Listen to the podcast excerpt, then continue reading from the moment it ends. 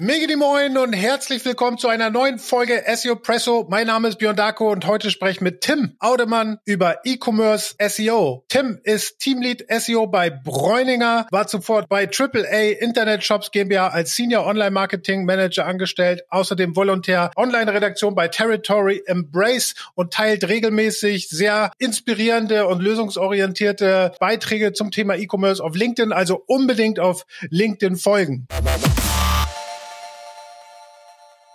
Moin Tim. Moin Björn, danke, dass ich hier sein darf. Wer dir auf LinkedIn folgt, wird regelmäßig mit wunderschönen Beiträgen zum Thema E-Commerce belohnt. Du steckst da sehr viel Mühe rein und ich finde auch sehr, sehr, sehr tolle Gedanken. Vielleicht deswegen auch mal so ein bisschen die erste Frage, was fasziniert dich so an E-Commerce? E-Commerce ist, glaube ich, super spannend, weil, denke jeder SEO wird da relaten können. So, je größer die Seite, desto interessanter. Äh, umso mehr URLs, umso mehr Fallstricke hast du, umso mehr Sachen musst du umgehen und musst du ähm, einhalten. Das ist halt super spannend. E-Commerce ähm, zudem ist halt einfach super dynamisch. Du hast ein Sortiment, mit dem du umgehen musst. Äh, du hast ein geändertes Kundenverhalten. Alles ist stetig im Wandel. Ähm, dann gibt's auch noch äußere Umstände, was wir natürlich in den letzten Jahren erfahren haben, die auch noch dazu kommen, die dann auch noch mal so das letzte Fünkchen äh, Spice sozusagen in die Soße geben. Deswegen finde ich E-Commerce sehr spannend. Und ähm, es ist vor allem natürlich auch sehr technisch. Ich habe Fable für äh, technisches SEO, interne Verlinkung und ähm, es ist alles sehr gut messbar. Wenn mir jemand die Frage in einem Interview stellt, dann sage ich immer, E-Commerce ist so ein bisschen Formel 1 zum SEO. Du hast alles. Ne? Wenn du beim Versicherer arbeitest oder bei einer Bank, dann ist Content ein Hauptfokus und bei E-Commerce hast du wirklich die volle Bandbreite. Je größer die Seite, wie du sagst, desto geiler, ähm, desto mehr musst du dir über UX, über interne Verlinkungen, über Technik äh, Gedanken machen. Da spielt Ladezeit eine große große Rolle, da spielen diese ganzen Dinge eine große Rolle und konnte natürlich auch, aber du hast im Prinzip die ganze Bandbreite, das finde ich auch ganz, ganz gut. Ähm, wir haben ja im E-Commerce, oder das ist ja so eine Frage, die ich mir eigentlich äh, häufig immer stelle, ähm, oder wenn mich Leute auch fragen, macht es noch Sinn, irgendwie einen Nischenshop aufzumachen, weil man ja schon so große Domains hat, wie jetzt Bräuninger oder wie jetzt Ladenzeile, wie Amazon, wie Otto äh, und so weiter. Und, und man merkt ja auch, dass an den Top äh, sichtbarsten Domains halt immer die Generalisten oben eine Rolle spielen. Macht es aus deiner äh, Sicht Sinn, irgendwie äh, noch in eine Nische reinzugehen? Und wenn ja, wie schafft man es dann als Nische gegen den Generalisten vorzugehen oder anzugehen? Ich glaube, es macht auf jeden Fall Sinn, aber es ist definitiv wesentlich schwieriger als früher. Ne? Also ich glaube, du brauchst einen klaren Sortimentsfokus auf jeden Fall und auch äh, was wichtig ist, ist Credibility. Also dass der Kunde dich auch für dieses Sortiment einfach wahrnimmt. Gute Beispiele so aus den letzten Jahren äh, finde ich äh, Snox zum Beispiel mit ihren Socken, die äh, SEO-seitig auch für die wichtigsten Keywords auf jeden Fall immer in den Top 10 ranken. Ähm, sehr gutes Beispiel, was ja auch ähm, oft erwähnt wurde in diversen Podcasts und ich glaube auch bei dir ist Reishunger. Äh, Reishunger vollumfänglich, alles was Reis angeht, sind sie über irgendwie vertreten mit ihren Reiskocher, mit, mit Tipps, contentseitig. Das heißt, das sind, glaube ich, sehr gute Beispiele. Also du brauchst sehr viel ähm, Buy-in. Es dauert natürlich auch äh, einfach seine Zeit, aber machbar ist es auf jeden Fall. Vielleicht äh, von Bräuninger noch gesprochen, was ich da noch erzählen kann, ist, glaube ich, Kuratierung auch ähm, ein wichtiges Thema.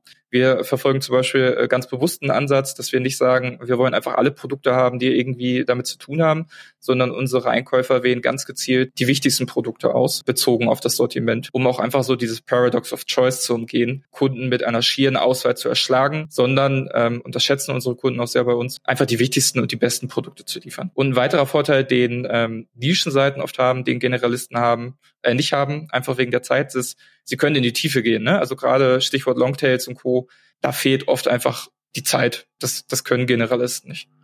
Ja, das habe ich in meiner Consulting-Zeit auch immer ähm, Shops äh, geraten, dass sie halt wirklich in die Tiefe gehen und sehr, sehr viel mit Content arbeiten. Ne? Da macht Content, äh, ist Content wieder der größte Hebel, weil ich sag mal, ein Amazon oder ein Otto schaffen es nicht, jetzt sich speziell auf Hundefutter oder auf Whisky oder auf was weiß ich, auf Zigarren oder so zu konzentrieren. Dafür sind sie einfach zu groß. Aber wenn man da tief reingeht, eine Autorität aufbaut und wirklich schön mit Content arbeitet, nebenbei natürlich all die anderen Dinge macht, wie, wie interne Verlinkung, schnelle Seiten, gute, gute äh, Kategorisierung und so weiter, dann äh, macht man in seinem Feld auf jeden Fall noch eine stärkere Nummer ähm, als jetzt Amazon oder wer auch immer dann in dem einzelnen Bereich. Aus SEO-Sicht so sehe ich das zumindest. Früher war das wahrscheinlich noch ein bisschen schlimmer als heute, aber viele machen beim Reporting halt immer auch einen Fehler, ne? auch gerade in-house, dass sie die Session, CTR und auch Conversion Rate halt ganzheitlich reporten und nicht so den Unterschied machen zwischen Brand und Non-Brand. Ne? Und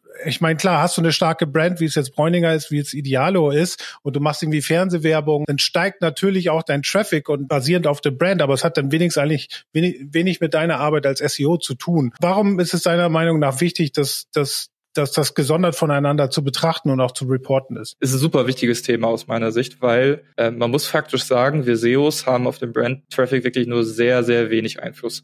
Jetzt kannst du natürlich argumentieren und kannst sagen, jeder Kunde, den ich irgendwie mal getriggert habe mit Non-Brand, der wird eine Brand-Search ähm, auslösen und das ist jetzt auch mein Anteil. Völlig richtig, kann passieren. Allerdings kannst du das nicht steuern, kannst es nicht optimieren und du kannst es auch, wenn überhaupt, wenn man es kann, und das können sicher nur sehr wenige, sehr schwer messen. Deswegen ist es aus meiner Sicht zwingend erforderlich, Brand und Non-Brand zu unterteilen, zu unterte äh, unterteilt zu monitoren und auch unterteilt ähm, zu planen und vor allem auch Ziele zu bestimmen. Jetzt musst du dir überlegen, äh, du hast eine sehr starke Brand, sagen wir jetzt einfach mal, der Share wäre wirklich 50-50. Du bestimmst ein Gesamtziel für deinen Kanal. Ne? Das ist im E-Commerce ja ganz typisch. Du machst einen Forecast und willst äh, am Ende des Jahres irgendwie einen Uplift von 20 Prozent erzielen. So, wenn du in Summe 20 Prozent Uplift erzielen willst, aber nur die Hälfte deines Traffics beeinflussen kannst, bist du einfach, also bist A, abhängig und B, wenn du es alleine stemmen willst, dann musst du immens wachsen mit deinen 50 Prozent, um dieses Ziel zu erreichen. Und das ist halt sehr schwierig. Dazu kommt, ähm, Brand Traffic sind natürlich eher seltener Neukunden, die wir immer erreichen wollen im E-Commerce, also den Upper Funnel. Und das, äh, der nächste Punkt ist einfach das Schwierige. Der Brand Traffic hat in der Regel eine sehr höhere Conversion Rate. Weil der Kunde kommt ja mit einer bestimmten Intention. Also der hat schon so, er hat einen Trust, er kennt dich, er will zu dir. Das heißt, die Kaufwahrscheinlichkeit ist sehr viel höher. Wenn äh, der Brand Traffic jetzt zum Beispiel sich konträr entwickelt und einfach nicht so, wie du es gerade erwartest, dann musst du ja diese Conversion Rate erstmal ausgleichen, die aber sehr viel höher ist als dein Non-Brand Traffic. Und das äh, würde dann ein noch stärkeres Wachstum erfordern, was das Ganze dann noch unwahrscheinlicher macht. Deswegen unbedingt. Vielleicht kurz einmal da rein. Betrachtest du denn Brand Traffic, also immer Kombination mit Keyword oder nur die reine Brand? Wie, wie betrachtest du da, äh, äh Brand Traffic? Weil ich sag, du hast gerade gesagt, wenn jemand äh, mit einer Brand kommt, dann ist die Conversion Rate meistens höher. Gut, ich arbeite jetzt auch für eine Firma, wo die Brand halt nicht so stark ist. Und was wir halt sehen, ist, dass wenn du, wenn du eher auf Brand gehst, ne, reine Brand, dann landest du auf der Homepage versus wenn du nach einem longteiligen Keyword suchst, landest du auf der, auf der Kategorieseite oder auf einer Produktdetailseite, wo du natürlich schon ein sehr größere Kaufabsicht hast und dementsprechend auch die Conversion Rate höher ist und da. Genau. Ähm, du, also wir kriegen ja keine Informationen von Google irgendwie übermittelt, irgendwie beim Visit oder so sagen kannst, okay, diese, also analog zu Ads beispielsweise, dieser Kunde ist jetzt gerade irgendwie über dieses Keyword eingestiegen, deswegen kannst du es nicht so granular filtern. Aber äh, wenn du dir deine Keyword-Daten anguckst, mit der GSC API geht das zum Beispiel ganz gut, dann siehst du in der Regel ja, ich sag mal, was deine Pappenheimer sind, die zu dem, für den Großteil des Brand-Traffics verantwortlich sind und für die Brand-Keywords. Da ist die Homepage, wie du erwähnt hast, natürlich der größte Treiber. Da könnte es aber in der Regel bestimmt auch noch einige Subseiten, die auch relevant sein kann. Die Sale-Seite zum Beispiel ist, glaube ich, so ein Kandidat. Ne? Also auch die Sale-Seite wird in der Regel den meisten Traffic, also die Sale-Startseite kriegen aus der Kombination von Brand und Sale. Ladenzeile Sale, Bräuninger Sale etc. Das heißt, ähm, den Traffic dieser Zielseiten kannst du mit sehr hoher Wahrscheinlichkeit, keine Ahnung, zu 90 Prozent äh, zu Brand attribuieren. Früher haben wir immer, äh, also es war ja irgendwann, ich, 2012, 13, ich kann mich nicht mehr genau dran erinnern, als Google angefangen hat, in Analytics, wenn man denn Google Analytics nutzt, ähm, äh, äh, Keyword-Daten nicht mehr mit auszugeben, das berühmte Not Provided. Und was wir früher zumindest immer gemacht haben, ist, dass wir dann die Homepage ausgeschlossen haben von äh, Google Analytics und so versucht haben, den Split äh, Brand, Non-Brand hinzubekommen. Wie, wie reportest du es heute? Wie, wie machst du den, den, den Switch ähm, auch im Reporting? Ja, Keyword-Anonymisierung ist ja, ist ja ein Riesenthema. Ähm, letztes Jahr gab es ja auch noch mal eine Ahrefs-Studie dazu, die hatten ja auch nochmal ermittelt und hatten, glaube ich, gesagt, irgendwie 50 Prozent der Keywords in der GEC sind anonymisiert. Das ist natürlich ein immenser Teil, was äh, es uns auch einfach schwer macht. Ich kann da so ein bisschen aus eigener Erfahrung sprechen. Ähm, Im letzten Jahr waren ungefähr 27 Prozent der Klicks, die wir hatten, anonymisiert, wozu wir einfach keine Keyword-Informationen hatten. Und das ist natürlich dann halt auch ein Part. Ähm, man muss dazu aber wissen, dass die Anonymisierung ja immer auf Keyword-Ebene stattfindet. Das heißt, sobald man sich Keyword-Daten anguckt, wird da immer ein anonymisierter Teil dabei sein. Wenn du es dir jetzt aber auf Property-Level anguckst, also auf oberste erste Ebene, hast du halt die Gesamtdaten oder eben wenn du URLs betrachtest. Das heißt, ähm, ich würde zwingend empfehlen, immer nicht nur auf Keywords zu gucken, sondern auch auf URLs. Du kennst deine URLs, du kennst die äh, Intention deiner URLs, du weißt ungefähr, worum es geht. Und da musst du für eine Optimierung dann nicht zwingend jedes einzelne Keyword im Detail kennen, sondern kannst dich halt quasi auf die Intention fokussieren. Wenn du jetzt weißt, okay, die URL geht um Pullover, dann weißt du, die wird um Pullover gehen. Dafür musst du jetzt nicht alle zwei Millionen Keywords kennen und auch nicht den Part, der anonymisiert ist, sondern du kannst dich ganz gezielt auf die Intention der URL fokussieren und diese dann eben auch optimieren. So als kleiner Tipp, ähm, wer das so relativ easy in der GSC einmal so rausfiltern will, wie groß ungefähr der Anteil ist, der kann sich ja einfach mal die Gesamtanzahl für einen definierten Zeitraum nehmen und dann einfach mal in die Keyword Regex ähm, Punkt Sternchen eingeben, um einfach mal den Part rauszufiltern, wo es Keyword-Informationen gibt und das dann einfach mal subtrahieren. Dann kriegt man so ungefähr den Anteil raus, ähm, der anonymisiert ist. Sehr smarter Ansatz. Wie wichtig ist für euch bei Bräuniger die Homepage aus SEO-Sicht? Homepage, also haben wir gerade schon drüber gesprochen, ist auf jeden Fall immer so das Einfallstor ähm, für die Brand, ne, also für den Brand-Traffic, aber natürlich auch für Google. Ähm, sehen wir in den Logfiles, sehen wir im Crawling, die Homepage ist immer wieder der Punkt. Es gibt ja auch das Konzept der Crawl-Tiefe, was ja auch immer wieder gemutmaßt wird, ein Ranking-Faktor zu ist. Ähm, für die interne Verlinkung ist die Homepage auch sehr wichtig. Also wie reiche ich den, den Link-Juice sozusagen von oben nach unten durch? Deswegen ist es, glaube ich, wichtig, ganz gezielt die interne Verlinkung von der Homepage zu steuern. Das ist ein wichtiger Part, aber natürlich auch ähm, die ganzen Brand-Aspekte einfach zu beachten. Also ähm, alle UX-Fallstricke, wie weise ich direkt darauf hin, worum es bei meiner Seite geht, welche Verlinkung wähle ich aus. Ähm, die Brand-Seite kriegt auch am meisten Backlinks in der Regel. Das heißt, da einfach ganz gezielt zu überlegen, wie steuert man und äh, was sind die wichtigen Parts und wie leite ich den Kunden ist da, glaube ich, sehr wichtig. Äh, ich kann vielleicht nochmal die Sicht aus Ladenzeile mit reinbringen. Wir sind ja sehr stark, was, was die Suche angeht. Also sind aufgebaut auf, auf SEO-Traffic. Das heißt, der, der größte Teil unseres Traffics geht halt auf die Kategorieseiten. Äh, PDPs haben wir gar nicht indexiert und die Homepage äh, ist für uns halt ähm, im Prinzip aus aus Business-Sicht total irrelevant und deswegen sieht sie auch so ein bisschen stiefmütterlich behandelt aus. Wer, wer da gerne mal raufgucken will, ladenzeile.de. Aus meiner Sicht, und das sehen wir halt in den Logfiles, aber immer der, die, einer der ersten Einstiegsseiten auch für Google. Und daher, wie du es gerade gesagt hast, macht es natürlich Sinn, diese Seite auch zu nutzen für eine interne Verlinkung oder wie ich es nennen würde, zu kuratieren. Ne? Und mein Lieblingsbeispiel eigentlich, die das wirklich extrem gut machen, ist natürlich Amazon. Äh, klar, die haben natürlich auch mehr Direct Traffic, aber trotzdem kann man sich das mal als, als, als Beispiel nehmen, finde ich. Äh, die haben nämlich wunderbare Art, Kuratierung zu steuern. Also die haben so einzelne Module, wo sie dann zum Beispiel auf Themen eingeben können, wie häufig erneut gekauft, Bestseller in Bücher, ähm, neue Shops online, ähm, das Beste in Elektro- und Handwerkzeuge. Also sie können wirklich sehr flexibel und sehr dynamisch ähm, arbeiten, sie können saisonal auf saisonale Themen eingehen, sie können auf Trendthemen eingehen, sie können auf neue Themen eingehen, die vielleicht äh, gerade erst neu auf dem Marktplatz sind, noch nicht richtig gecrawlt sind. Also die, man kann die Homepage wirklich nutzen, um das Crawling und Indexieren auch mehr zu steuern, als dass man das jetzt einfach nur in der Sitemap überlässt oder so. Und ich glaube, das ist gerade im E-Commerce halt, insbesondere wenn man eine, auch eine größere Brand ist, die Homepagen eigentlich zur Kuratierung und zur Indexierung und zum Crawling viel, viel besser genutzt werden soll sollte. Definitiv stimme ich dir auf jeden Fall zu. Amazon hat natürlich auch ein riesiges Sortiment, äh, unendlich viele Kategorien und da äh, ist nochmal deutlich schwieriger, den Nutzer ganz gezielt zu leiten und natürlich auch eine riesige Brand, also es ist ein riesiges Einfallstor. Und wenn du den Nutzer dann ganz gezielt auf spezifische ähm, Kategorien aufmerksam machen willst, gerade zum Beispiel bei Saisonalität, ist ähm, die Homepage, glaube ich, ein sehr gutes Instrument. Jetzt haben wir ja im E-Commerce so eine besondere Herausforderung, weil E-Commerce-Seiten ja generell sehr dynamisch sein können aufgrund des Inventars. Stichwort Out of Stock. Äh, wie geht man mit dieser Dynamik um im E-Commerce aus deiner Sicht? Das Sortiment kann, glaube ich, Fluch und Segen zugleich sein. Ähm, zum einen hast du halt das Problem, wenn du jetzt irgendwie Listing-Pages irgendwie hast, die sehr wenige Produkte haben, hast du halt auch gleichzeitig eine sehr geringe Chance, die Intention zu treffen. Ne? Also Beispiel, du hast jetzt irgendwie ähm, eine Page für den Nike Air Max und hast aber nur drei Modelle von aber Millionen, die es da gibt und du willst jetzt aber gerne in den Top 10 ranken, dass du genau die drei eben dann ausgewählt hast, ähm, die den Großteil der Nutzer entsprechen, ist relativ gering. Das heißt, du wirst einen Haufen von negativen User-Signals Signals kriegen und Google wird die Seite gar nicht erst in Betracht ziehen.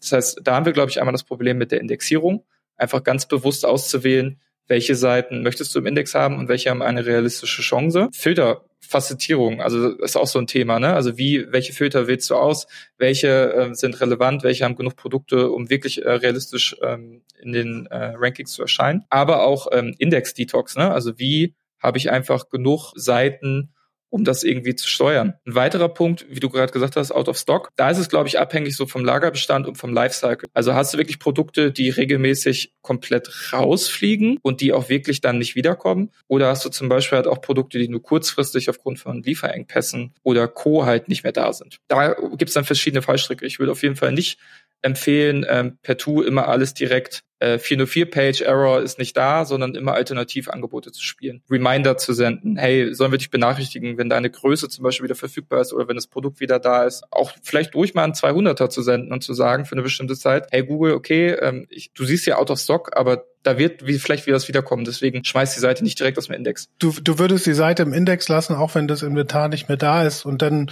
mit hier noch ähnliche Produkte oder das könnte dir auch gefallen oder auch eine Information anzureichern, hey, sind bald wieder da damit du das Ranking einfach nicht verlierst, oder? Natürlich nicht unbegrenzt, ne? Also man sollte jetzt nicht künstlich irgendwas am Leben erhalten, was keinen Sinn macht, weil das wird auch nicht funktionieren. Aber wenn du jetzt weißt, okay, ähm, es gibt die Möglichkeit aufgrund von, von Daten, die du hast, vielleicht zu sagen, ähm, es macht Sinn, das Produkt weiter im Index zu behalten, dann würde ich das auf jeden Fall versuchen. Wir haben ja schon ein bisschen über, über, über Homepage gesprochen, aber gerade wenn man so mit so groß, großen Seiten sich auseinandersetzt, wie, wie, wie wir das tun, dann ist man ja auch bedacht, im E-Commerce relativ effizient zu crawlen zu lassen ne?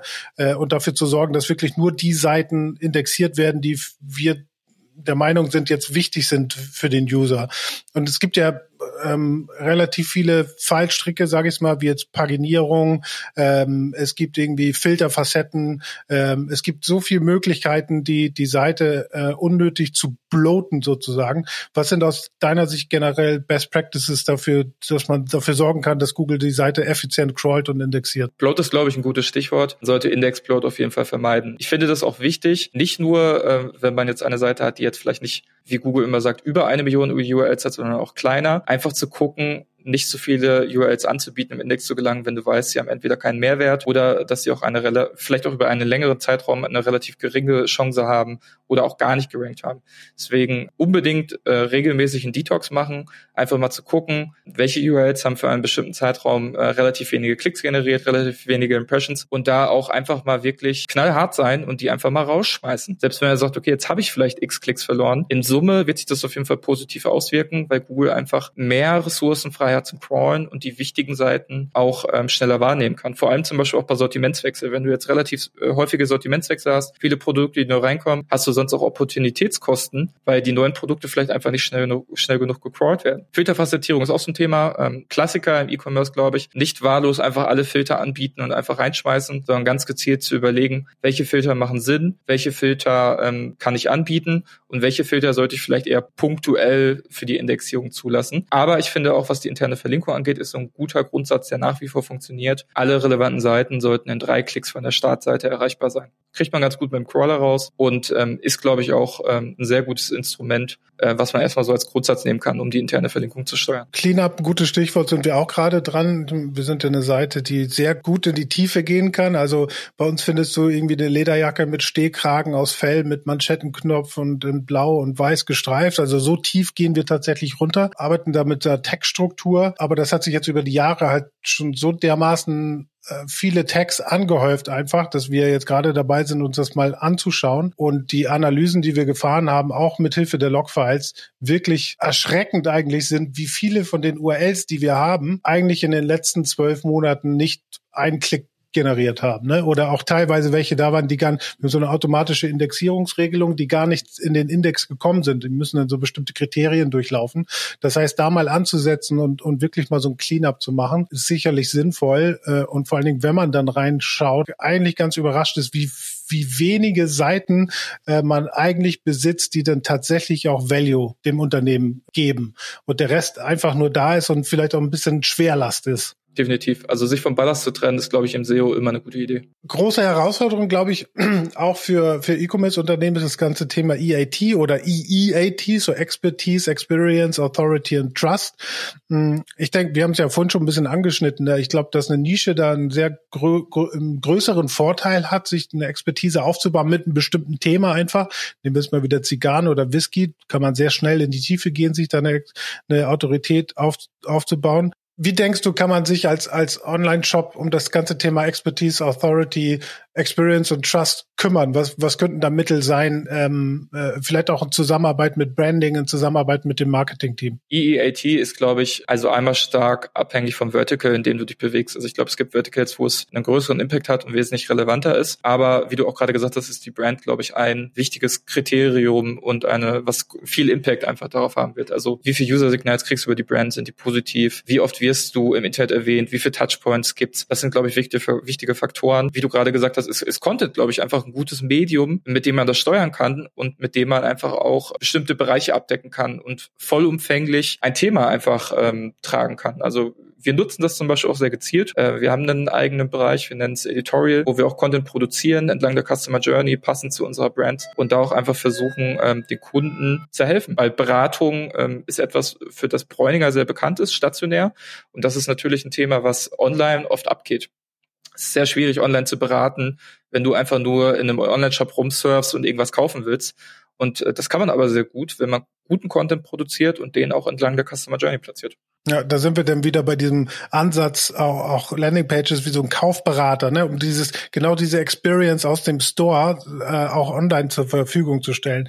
Und ich glaube, zum, zum, zum Thema Authority insbesondere, ähm, wir, wir, wir reden ja Backlinks immer tot, ne? Aber du hast vorhin auch gesagt, also wie oft werde ich irgendwo erwähnt? Und ich glaube, dieses ganze Thema Authority ist sehr, sehr eng getaktet mit dem, mit, mit deinem Link-Profil. Also ähm, wie, wie, wie verlinken ähm, andere Seiten zu dir, wie erwähnen sie dich und in welchem Kontext äh, erwähnen sie dich. Ich glaube, wenn man das schafft, da wirklich ein, ein gutes äh, Backlink-Netz aufzubauen.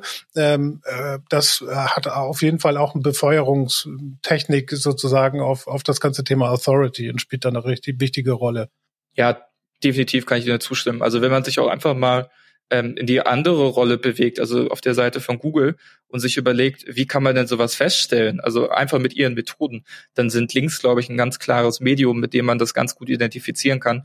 Und ähm, auch wenn, wenn Google sagt, äh, Links werden immer weniger wichtig, äh, merken wir in der Szene immer wieder das Gegenteil. Also natürlich sind Links nach wie vor ein wichtiger Faktor und ganz bestimmt auch ein wichtiger Faktor für EAT oder EAT.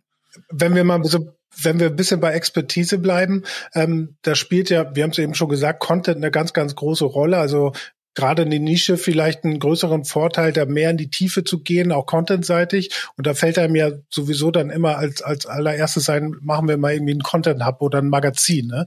Ähm, ich er, er, erlebe aber ganz oft und auch in meiner Zeit als Consultant erlebe ganz oft, dass es relativ schwierig ist, so ein Magazin zu pitchen, weil es nicht umsatzrelevant ist. Du kannst halt keinen direkten Return on Investment messen, wenn du jetzt ähm, informationsbasierten Content aufhast, weil es halt höher im Funnel ist, ähm, der jetzt noch nicht zwangsläufig zwangsläufig zu einer, zu einer Transaktion führt.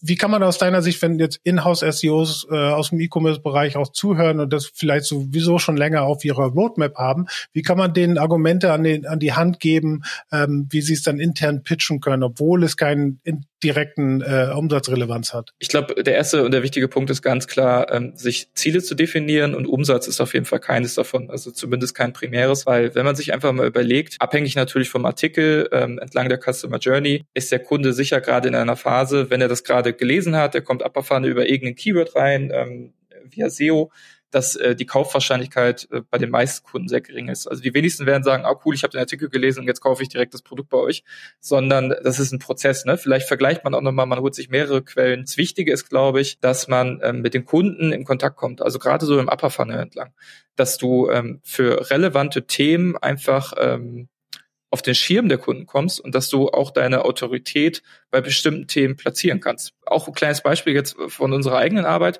Wir haben zum Beispiel einen eigenen Frisurenguide geschrieben, der äh, die erklärt, okay, was sind gerade die Frisurentrends, äh, was sind gerade die wichtigsten Haarfarben. Und jetzt könnte man mutmaßen, das liegt gar nicht nahe. Wir sind irgendwie ein Fashion- und Lifestyle-Retailer. Allerdings äh, haben wir auch eigene Friseure in den Stores. Und wir haben da sehr eng mit den Friseuren zusammengearbeitet und haben uns deren Expertise eingeholt und äh, können uns deswegen damit auch positionieren und zeitgleich zum Beispiel auch ähm, unser Sortiment natürlich auch vermarkten können sagen, hey, wir haben Haarpflegeprodukte etc. Ähm, das ist einfach ein guter Fit. Genauso äh, sind wir natürlich als als Fashion Retailer äh, eine Instanz, was ähm, Modetrends angeht. Ne? Also dafür leben wir ja. Wir haben äh, eine 140-jährige Historie. Äh, wer das irgendwie äh, erwähnen kann, wenn dann nicht wir. Und genau das versuchen wir auch. Ein weiterer wichtiger Aspekt ist, glaube ich, einfach Tracking. Also sich ganz gezielt Use Cases zu überlegen, die man mit dem Content erreichen will und die dann auch ganz gezielt äh, separat zu betrachten und zu messen. Es kann zum Beispiel ja sein, dass äh, die Leser eine wesentlich höhere Conversion Rate haben für ein spezifisches Sortiment als äh, User, die es nicht gelesen haben und wie man diesen Content dann auch entlang der Customer Journey, also entlang des Shops zum Beispiel positioniert, wie du gerade gesagt hast, ne? entweder als Ratgeber-Content auf der Liste, vielleicht ähm, auch, was auch möglich ist, irgendwie nach äh, dem Kauf irgendwie als Beratung hinterher senden, ähm, per E-Mail und Co. und wie sich das Ganze dann einfach auch auf den Kunden aufwirkt. Ja, und hinzufügen, also ich gebe total recht. Ähm, Gerade diese Verbindung mit Sortiment und Content enorm wichtig. Und dann kommt noch eine andere Komponente dazu, und das ist interne Verlinkung wieder. Ähm, ich habe auch mal für ein E-Commerce-Unternehmen ein Magazin aufgebaut und wir haben mal gezielt als Ziel gesetzt, sch schafft es sozusagen diese, diese thematische Relevanz auf dem Magazin, schafft es das, die einzelnen Produkte und die einzelnen Rankings ähm, zu beeinflussen. Und was wir gemacht haben, ich nenne jetzt mal ein Beispiel, ist ähm, ein How-To-Artikel geschrieben auf dem Magazin, wie man ähm, aus Gartenmö äh, aus Europaletten Gartenmöbel baut. Ne? Und dann haben wir eine Linkbox dazu, hey, um das zu schaffen, brauchst du eine Säge, du brauchst eine Bohrmaschine, du brauchst Kreuzschlitz und Schrauben und so weiter und so fort. Und das sozusagen mit aufgelistet.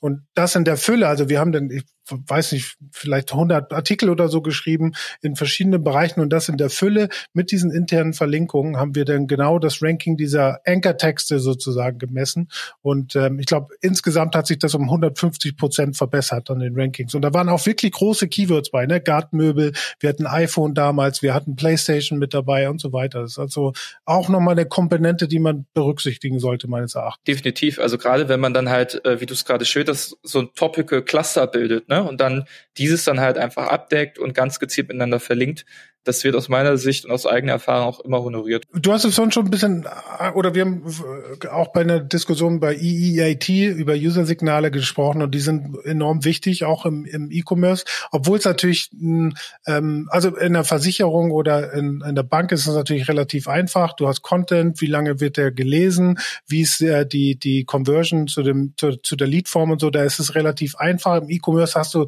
halt eine große Palette an, an bestimmten User-Signalen, denen du auf den Grund gehen musst. Was beobachtest du so und optimierst du so? Mit dem Yandex Leak gab es ja auch nochmal wieder so ein paar Insights dazu, wie Suchmaschinen irgendwie mit User Signals umgehen. Und ich finde es immer ganz spannend, sowohl die User Signals auf Suchmaschinenseite irgendwie zu betrachten und dann die Gegenstücke auf Shop-Seite zu ziehen. Ähm, aus so diversen Google-Patenten gibt es ja dieses Konzept mit den, mit den First-Clicks, mit den Long-Clicks und mit den Last-Clicks und mit diesem besagten Pogo-Sticking-Effekt. Also, dass ähm, der First Click auf einer, bei, bei einer Search zum Beispiel sehr relevant ist, weil es ein typischer Indikator dafür ist, dass das gerade das relevanteste Ergebnis für den Kunden ist. Und das liegt für mich auch sehr nah. Das heißt, ähm, klar gibt es jetzt eine ellenlange Diskussion darüber, ist die CTR jetzt irgendwie ein User-Signal und ist die jetzt irgendwie Ranking-relevant oder nicht.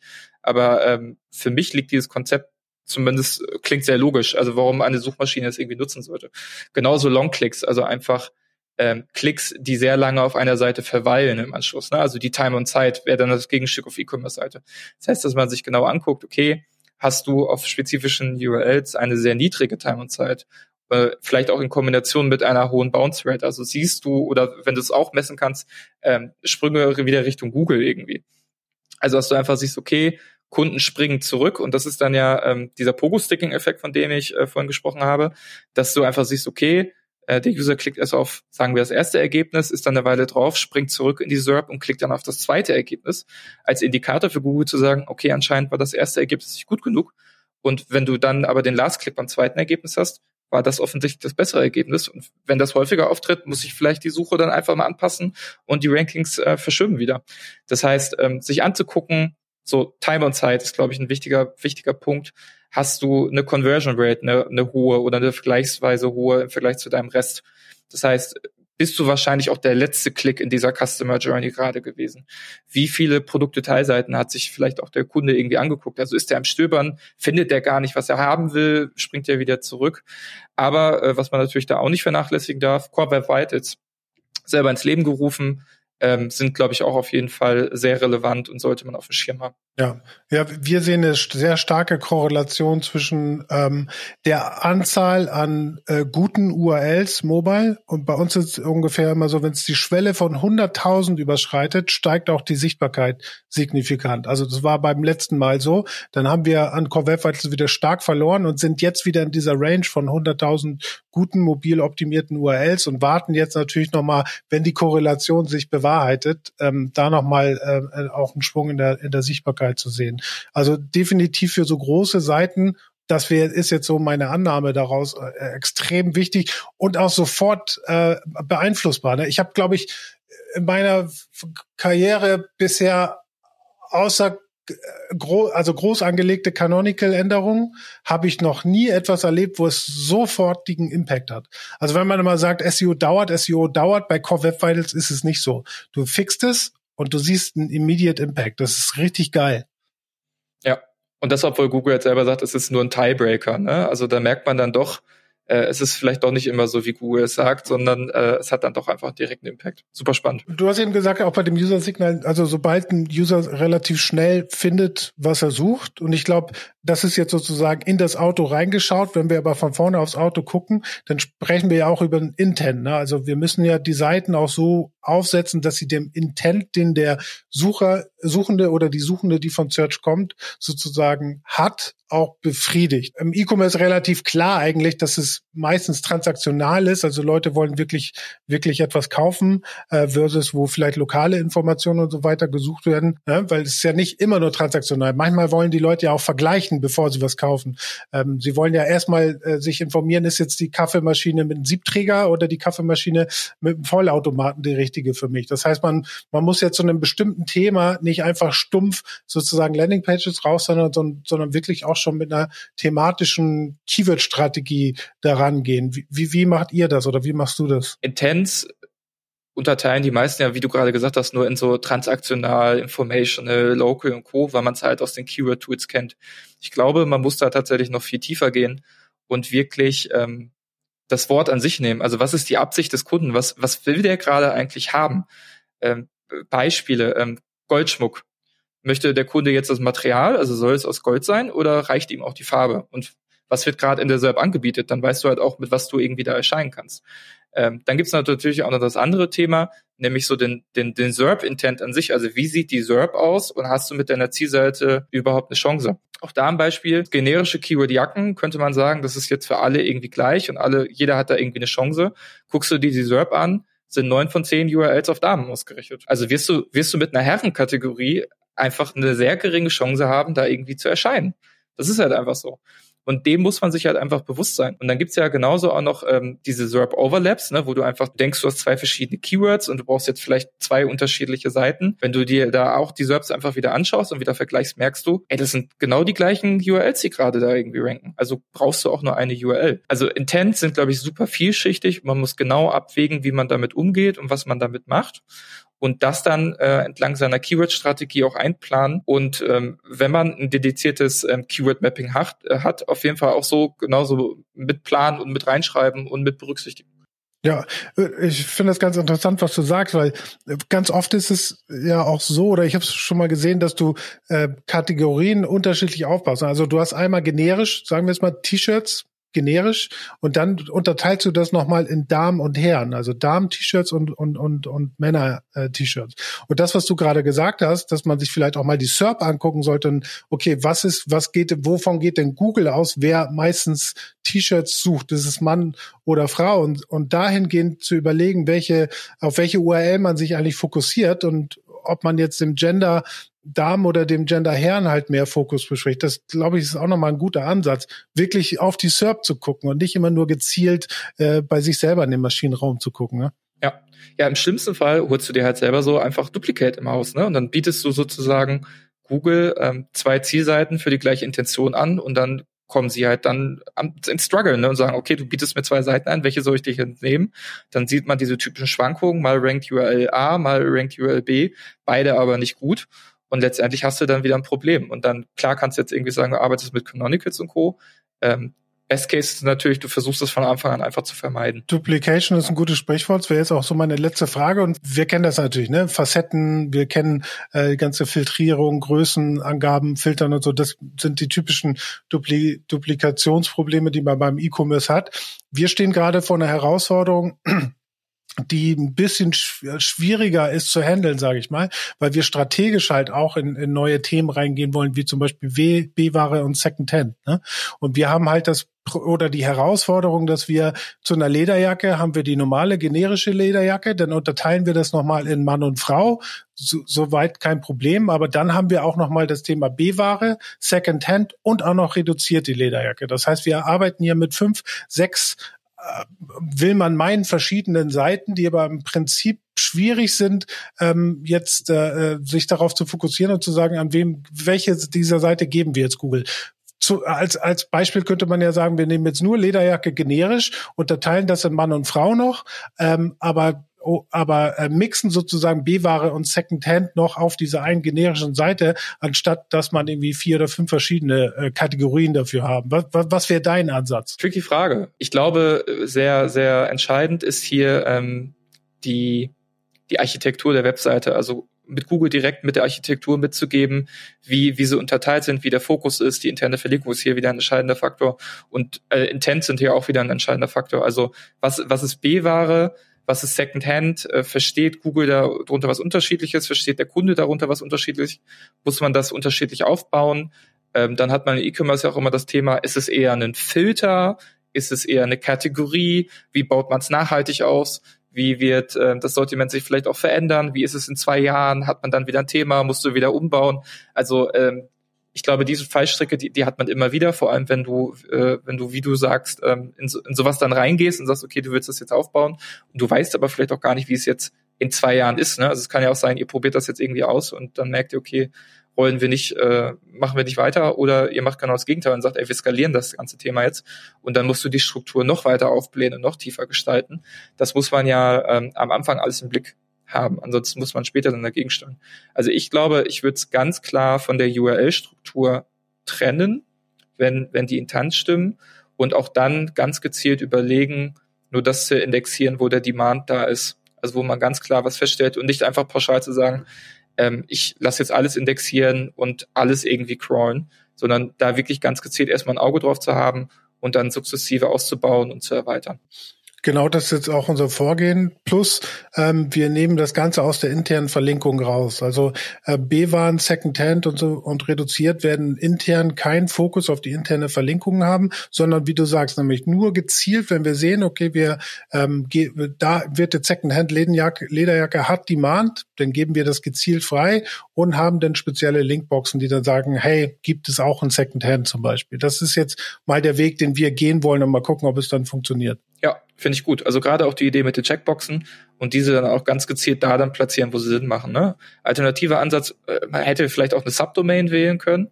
Machen ja auch viele, wäre auch ein Ansatz.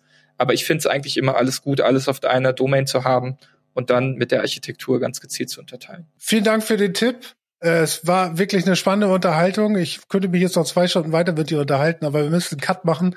Ähm, gerne dann nochmal zu einem zweiten Teil dann irgendwann. Danke dir, dass du dabei warst. Danke euch fürs Einschalten und Reinhören. Wir sehen und hören uns nächste Woche wieder bei SEO Presso. Ciao.